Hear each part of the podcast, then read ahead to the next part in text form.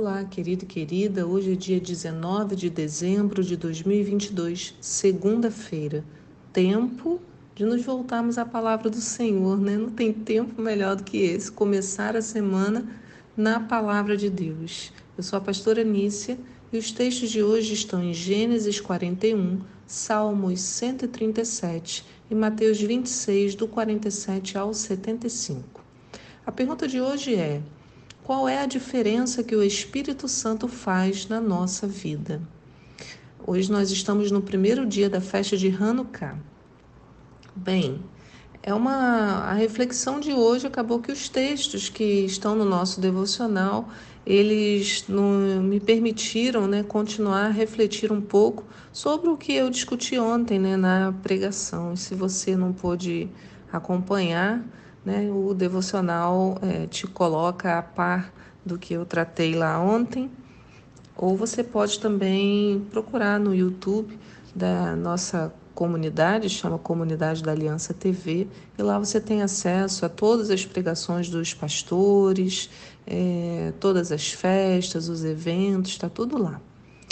Bom, nós precisamos aprender que Deus faz as coisas no tempo certo, quando dependemos dele. Não é preciso entrar em brigas e disputas desnecessárias, e os dois textos de hoje nos mostram isso. Em Mateus 26, estamos na descrição da prisão de Jesus. E por esse texto, vamos saber né, que Judas o traiu com um beijo. E isso é muito interessante, considerando que a Bíblia nos manda beijar o filho. Lá em Salmos 2,12 diz: Beijai o filho, ou em algumas traduções diz: Rendei ao filho adoração sincera, para que não se ire e vos sobrevenha repentina destruição, pois a, a sua ira se acende depressa. Verdadeiramente felizes são todos os que nele depositam sua plena confiança. Então, beijai o filho. Mas, irmãos, Judas beijou o filho mas beijou para o trair. Então é possível alguém fazer algo que a Bíblia diz para fazer, mas ainda assim o princípio por trás ser totalmente demoníaco. E isso deveria nos chamar a atenção para a necessidade de discernimento. Nem tudo que parece é. Né? Quando Jesus é traído, chegam vários homens para prendê-lo. Diz no verso 47 de Mateus 26 assim: Estando ele, Jesus, ainda a falar, chegou Judas, um dos doze, e trazia consigo uma grande multidão armada de espadas e porretes, vinda da parte dos chefes dos sacerdotes e dos líderes religiosos do povo. Mas o traidor havia combinado um sinal com eles, informando-lhes: Aquele a quem eu saudar com um beijo, esse é quem procurais. Prendei-o. Então, aproximando-se rapidamente de Jesus, disse-lhe Judas: Eu te saúdo, ó mestre. E lhe deu um beijo. E Jesus, contudo, lhe perguntou: Amigo, para que vieste? Ou então, em outras é, traduções, né, poderia ser também que Jesus tenha dito: Cumpre o que você veio fazer. E no mesmo instante, os homens avançaram sobre Jesus e o prenderam. E depois, né? Então vieram homens, como diz aqui, uma grande multidão armada de espadas e porretes para prender Jesus. Ele é preso. Quando isso acontece, um dos discípulos, né, que a, o texto aqui diz, eis que um dos que estavam com Jesus fez uma determinada coisa.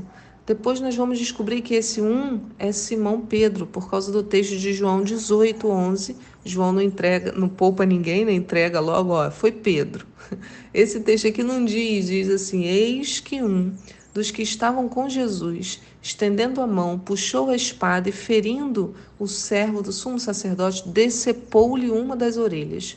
Mas Jesus lhe ordenou: Embainha a tua espada, pois todos os que lançam mão da espada, pela espada morrerão. Ou imaginas tu que eu, neste momento, não poderia orar ao meu Pai e ele colocaria à minha disposição mais de doze legiões de anjos? Entretanto, como estão, como, como então se cumpririam as escrituras que afirmam que tudo deve acontecer desta maneira?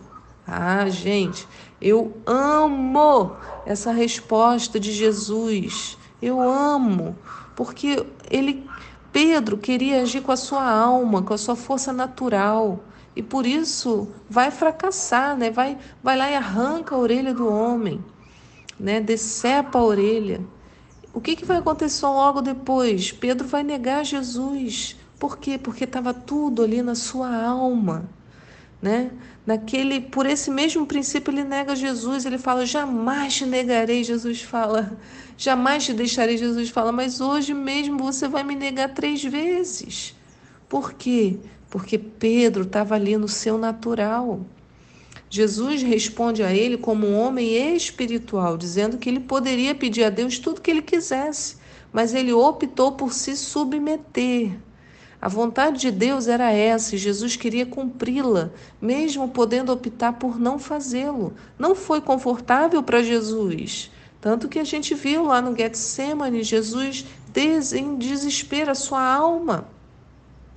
Né? Mas o que, que Jesus fala a respeito de si? Ele fala lá em João 6,38.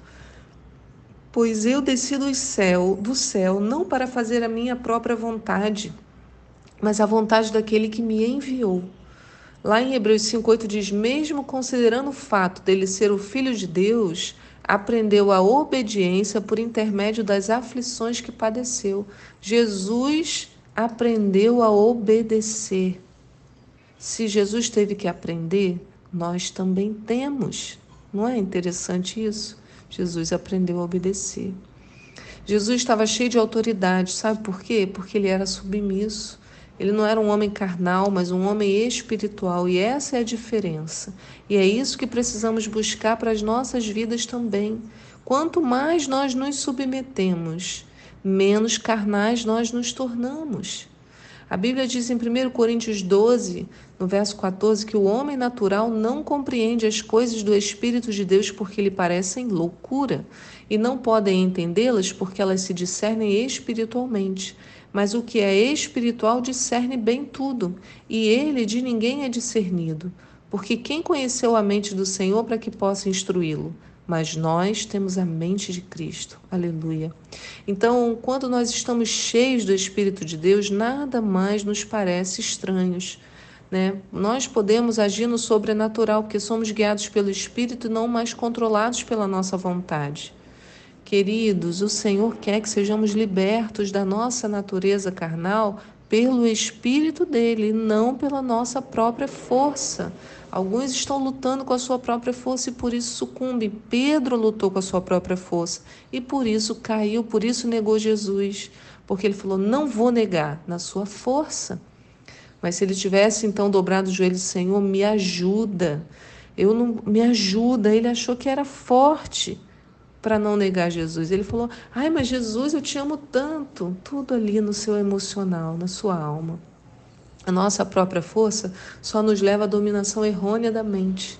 Mentalidade livre só em Cristo. Por isso, Jesus mesmo fala lá em João 6 também, 62. O que acontecerá quando virdes o Filho do Homem ascender para o lugar onde antes estava, né? subir aos céus? Ele responde: É o Espírito quem dá vida. A carne em nada se aproveita. As palavras que eu vos tenho dito são espírito e são vida. Então eu preciso, para estar cheio do Espírito Santo, da palavra. Oh, aleluia! Tudo que foge a isso é um caminho distorcido, não se esqueça. Né? Da mesma forma, encontramos uma, essa atuação pelo Espírito no texto de Gênesis 41, também no devocional de hoje. Nele lemos uma reviravolta na história de José. Eu vou falar de uma parte hoje, de outra amanhã. Depois que José vai ao palácio, revela o sonho de Faraó, José ensina que para aproveitar a revelação do sonho, Faraó terá que achar um homem especial para a tarefa que tinha pela frente. Diz em Gênesis 41, 33, assim: E concluiu José: Agora, portanto, que o Faraó escolha um homem inteligente e sábio e o estabeleça sobre toda a terra do Egito. E José explica a eles o porquê dessa necessidade. Quando José acaba de falar, o que, que José vai ouvir? Olha o que Faraó diz, né, em Gênesis 41, 37. Diz assim: A palavra e o plano de José agradaram ao Faraó e a todos os seus sábios e conselheiros. Olha, olha o que José conseguiu fazer. Homens vaidosos, de outra fé, né? Um, homens que adoravam todo tipo de deuses. José faz uma revelação, mas a maneira, a palavra dele agradou a Faraó, aos sábios e conselheiros. Aquele homem podiam, deviam estar cheios, poderiam, né? Estar cheios de ciúmes, de inveja de José, mas tiveram que se render. Por quê? Deixa eu te contar. Verso 38 diz assim: E portanto, o Faraó proclamou diante da sua corte e oficiais Encontraremos um homem como este, em quem esteja o Espírito de Deus? Olha o que Faraó viu em José. Viu que ele estava cheio do Espírito de Deus. Aleluia! Aleluia, Senhor, eu quero parar aqui. Deus, nós queremos estar cheios do Teu Espírito. Queremos, Senhor, estar cheios do Teu Espírito, ser sábios, como José, Senhor, porque estava cheio do Seu Espírito, era submisso a Ti. Queremos aprender isso com Jesus Cristo. Aleluia. No verso 39, o que diz? Então Faraó declarou a José: Visto que Deus te fez saber tudo isso e não há ninguém tão perspicaz e sábio como tu em nossas terras, tu serás o administrador do meu palácio, e todo o meu povo se conformará às suas ordens, só no trono te precederei. Faraó disse mais a José: Vê, eu te estabeleço sobre toda a terra do Egito. Gente, olha o que Faraó diz: todo o povo se conformará às tuas ordens. Lembra de ontem do vídeo? Né? A conformar, botar na forma. Então o povo entraria na forma de José. A forma de José qual é? A forma de Deus. Que coisa linda! Não tinha percebido isso só agora falando com você. Que lindo! Né? Vai moldar, José vai moldar, as ordens de José vão moldar o povo. Novamente, é o Espírito Santo que faz a diferença na vida de José, não era algo dele mesmo. O que Faraó viu só podia ser o Espírito, porque Faraó diz que não há ninguém sábio perspicaz como José em todo o Egito. Mas, gente, pensemos juntos: há quanto tempo eles estavam convivendo? Minutos? Uma hora? Né? A Bíblia não diz, mas foi o suficiente para José vir, revelar o sonho e dar o conselho. Foi um breve encontro em que José revela. E Faraó foi tocado dessa maneira. Irmãos, isso é obra de Deus. Isso é obra de Deus, por isso a gente não precisa temer, porque Deus faz. Coloca a gente onde Ele quiser colocar. Aleluia! Aleluia! Ele coloca a gente onde Ele quiser. Deus tinha um plano para Israel e para isso usou Faraó. E através de Faraó, José foi colocado na posição que Deus tinha para ele. Então a verdade é que Deus tem os planos dele. Nós podemos três coisas, irmãos, com o plano de Deus. Nós podemos atrapalhar, nós podemos ajudar e podemos ficar indiferentes. Para atrapalhar é fácil. Basta querer fazer as coisas pela nossa própria força ou do jeito que acharmos melhor. Fácil. Ficar indiferente significa desconhecer Deus e seus planos, e isso é uma péssima opção de vida, né? Então, não é um bom caminho. Agora, meus amigos, para ajudar é necessário o esforço. Mas qual esforço? O esforço de obedecer, de se submeter. Precisamos aprender a obediência. E como podemos aprender? Em Cristo. Em Hebreus 5:8 diz: mesmo considerando o fato dele ser o filho de Deus, aprendeu a obediência por intermédio das aflições que padeceu.